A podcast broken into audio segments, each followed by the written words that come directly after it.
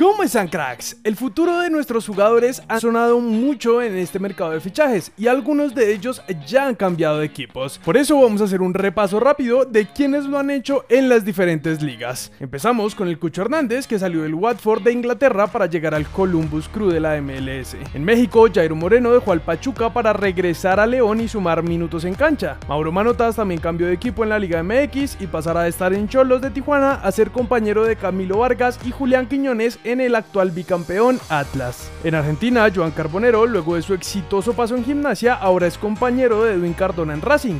Andrés Balanta, campeón con el Deportivo Cali en el 2021, saldrá por primera vez de nuestro país para jugar con Atlético Tucumán. A falta de confirmación, Fabián Ángel dejará Junior para llegar a Newell's Old Boys. José Leudo, que ya tuvo experiencia en varios equipos de este país, regresa a Argentina luego de una buena temporada con Patriotas para reforzar a Rosario Central, mientras que Brian Castillo dejará el DIM en préstamo para llegar a Unión de Santa Fe. El que va para Europa es John Velázquez, que tendrá su primera experiencia en el exterior con el Farense de Portugal. Y por último, Frank Castañeda dejará el Warsaw Poznan de Polonia para llegar a la liga tailandesa, más específicamente al Buriram United. Pero queremos aprovechar para preguntarles, cracks, ¿qué otras transferencias les gustaría ver en este mercado de pases? Los leemos en los comentarios.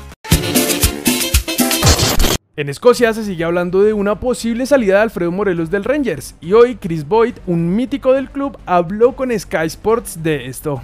Desde que llegó en todas las ventanas de transferencia se ha dicho que básicamente se va a ir. Habrá un día en que lo haga. Ahora mismo creo que el Rangers está en una buena ocasión de hacerlo. Pero ojo, no se trata de que tengan que vender. Hay tiempo para ir a negociar con los equipos. Lo he hecho antes, cada jugador tiene un precio. Si alguien quiere alcanzar esa valorización, estoy seguro de que el Rangers hablará de ello.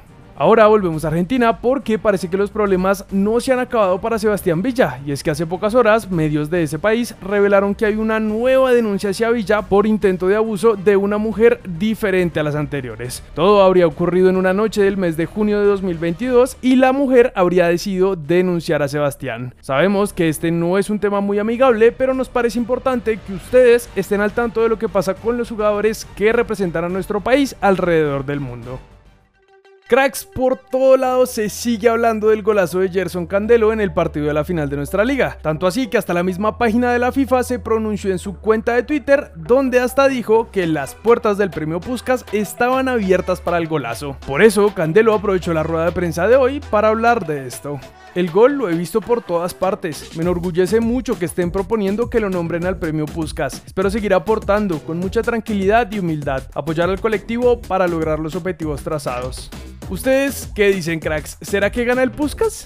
Para terminar, Jorge Luis Pinto sigue criticando el nombramiento de Néstor Lorenzo como director técnico de nuestra Sele. Esta vez en conversación con Caracol Radio habló mal de sus asistentes técnicos y además agregó. Si no era colombiano, un extranjero, el que sea. Si no están los técnicos colombianos con capacidad, que traigan al extranjero, pero que tengan el estatus para dirigir a la selección. Es que hoy Colombia es de las 20 selecciones del mundo. Usted ha visto el ranking FIFA. Nuestra selección femenina sub-17 ya tiene grupo para el Mundial. Nos enfrentaremos a España, México y China en el grupo C. Andrés Rojas será el árbitro para el partido de vuelta de la final de nuestra liga. Junior inició ayer su pretemporada. Miguel Ángel Borja no estuvo con el equipo. Eder Álvarez Balanta, Teo Gutiérrez y Juanfer Quintero están en la lista de los jugadores más caros vendidos por River en la era Gallardo. Cracks, hasta ahí llegan las noticias de hoy, entonces vamos a pasar rapidito con el comentario destacado que en esta ocasión lo hizo Sebastián Andrade. Me alegra la noticia de James. A día de hoy es increíble todas las críticas negativas que se le hacen.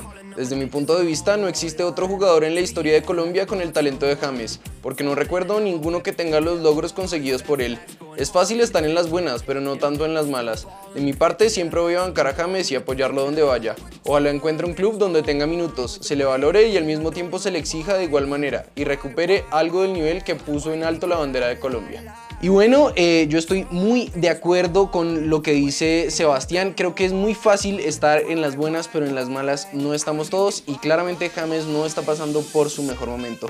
Así que como dijo Sebastián, espero pueda llegar a un equipo donde se le valore lo suficiente, se crea en él y asimismo pueda eh, pues aumentar algo del nivel que todos sabemos que siempre ha tenido. Yo creo que incluso el propio jugador pues está ansioso de volver a demostrar que le quedan al menos un par de años más en cancha. Por ahora entonces no es más, recuerden suscribirse, activar notificaciones, seguirnos en todas nuestras redes sociales y nosotros nos vemos en el siguiente video.